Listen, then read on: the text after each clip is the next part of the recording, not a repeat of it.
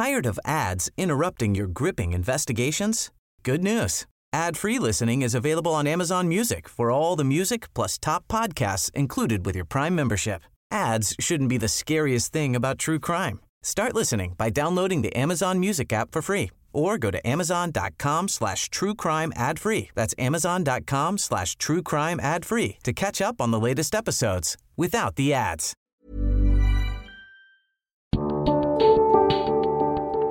Bonjour, je suis Grégory Barbier, voici les grands crimes de l'Est. François Salvador était un valeureux soldat, fils d'une honorable famille. Comment ce héros est-il devenu celui qu'on a surnommé dans la presse l'artificier assassin? J'ai l'honneur de solliciter de votre bienveillance la permission de joindre ma voix à celle de la malheureuse famille de Salvador, condamnée à mort par la cour d'assises de Nancy.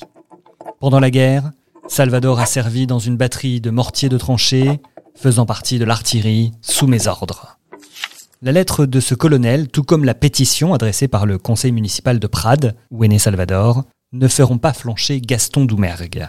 Le président de la République, qui poussa le scrupule jusqu'à lire les comptes rendus des débats du procès, rejette le recours en grâce. Je voudrais trouver des renseignements qui puissent justifier un geste de clémence de ma part, dira-t-il. Comment Salvador, fils d'une honorable famille, valeureux soldat du 5e régiment d'artillerie de campagne, deux fois blessé en 1915, trois fois cité, promu brigadier pour sa tenue au feu, a-t-il pu se transformer en un criminel froid? Cette affaire est pour le moins compliquée. La personnalité de François Salvador est plus complexe que ce que laisse entendre son ancien colonel. Certes, pendant la guerre, il a été un héros, refusant de quitter ses camarades alors qu'il est touché à la tête, se faisant remarquer par ses audaces et son efficacité. Mais il est aussi un garçon de 28 ans, instruit, intelligent, débrouillard, mais bambocheur et coureur de femmes, comme le décrit l'Est républicain à l'époque. Avec son visage rasé, ses longs cheveux rejetés en arrière, à l'aviateur, et ses petits yeux malicieux, il a un air de belâtre avantageux. Il s'exprime tantôt avec préciosité, qui fait dire de lui que c'est un phraseur, à d'autres moments, il se révèle plutôt cynique, écrit le journal. Démobilisé le 1er septembre 1919, François Salvador est nommé chef artificier du secteur de Pont-à-Mousson. La Lorraine est en effet truffée alors d'objets dangereux qu'il faut neutraliser. Il se retrouve avec tout un groupe à Chamblay dans des baraquements en planches. Il y a parmi eux Casimir Doladil, 30 ans, qui a quitté son village de Lozère et sa vieille mère pour venir gagner un peu d'argent. Mais on trouve aussi les deux frères Roussel, deux Auvergnats. Le premier acte se joue le dimanche 8 février 1920. François Salvador entraîne Casimir Doladil à Saint-Julien-les-Gorzes, juste à côté de Chamblay, où se tient une petite fête. Après quelques chopes de bière, il convie son camarade à visiter dans un bois voisin des abris, des tranchées, des réservoirs d'eau. C'est la dernière fois qu'on le verra. Malgré quelques soupçons, le chef artificier qui avait expliqué avoir quitté son ami rapidement n'est pas inquiété. Cinq mois plus tard, en juillet 1920, Salvador a quitté Chamblay pour aller à Briey. Il est envoyé à Montauville, près de Pont-à-Mousson. Il a avec lui comme artificier les frères Louis et Jacques Roussel. Ils font popote ensemble, comme à Chamblay. Le 25 janvier 1921, Jacques Roussel, 31 ans, est tué au Bois-le-Prêtre dans des circonstances qu'on estima tout d'abord purement accidentelles. Salvador, qui l'accompagnait, explique qu'ils avaient découvert un stock de munitions. Une envie pressante lui aurait évité de sauter avec son camarade. L'Est républicain raconte un abri qui renfermait environ 60 obus anglais à sauter, creusant un vaste entonnoir. De gros arbres avaient été arrachés et projetés à plus de 40 mètres de là. En cherchant bien, on retrouvera quelques os calcinés et des débris de chair dans un soulier. C'est tout ce qui restait du malheureux Jacques Roussel. Les nombreuses invraisemblances dans la version de Salvador incitent son camarade Louis Roussel à pousser plus loin les investigations. En décembre 1922, celui-ci apprend ainsi que les bons trésors de son frère, qu'il réclamait, viennent d'être encaissés au bureau de poste du Creusot, la même où habitent Salvador et sa mère depuis un an et demi.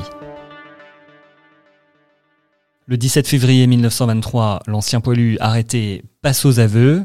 C'est lui qui a tué Doladil. Il dira même où se trouve le corps. Et il avoue aussi le meurtre de Roussel. Le procès a lieu devant la cour d'assises de Meurthe-et-Moselle les 25 et 26 octobre 1924. L'accusé discute pied à pied les charges de l'accusation. Ses aveux lui auraient été extorqués par la violence. La vérité, selon lui Oui, il a tué Camille de la Dille. Ce dernier était au courant de ses prouesses galantes avec une jolie brune aux yeux rieurs. Il est question de photos très compromettantes, de spectateurs cachés pour admirer les exploits répétés de l'accusé et de jalousie.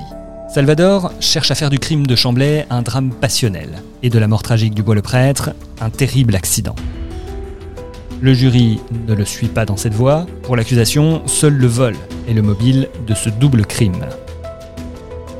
Le jour de son exécution, Salvador refuse poliment le costume qu'on lui propose en disant ⁇ Ce n'est pas la peine de le salir pour quelques minutes que j'ai à le porter, mes vêtements de prisonnier seront bien bons. ⁇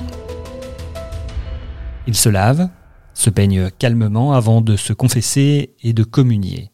À peine manifestera-t-il un peu d'impatience lorsque le bourreau lui coupera la chemise. C'est long, on gèle ici. Il est étonnamment calme. C'est que, quelques semaines avant le jour fatidique, l'aumônier de la prison a écrit à son père pour lui exprimer le chagrin et le repentir de son fils qui sollicitait son pardon. Après deux ans de silence, celui-ci avait fini par accorder cette consolation François Salvador marche alors sans hésitation vers la guillotine. Il l'avait écrit à ses avocats J'ai été à Verdun et je n'ai pas peur de la mort. Si j'ai fauté, je le rachèterai en allant courageusement au trépas.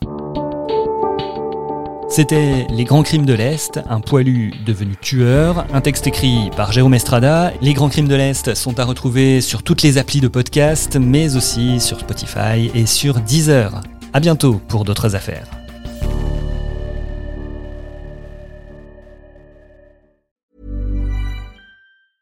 Tired of ads interrupting your gripping investigations?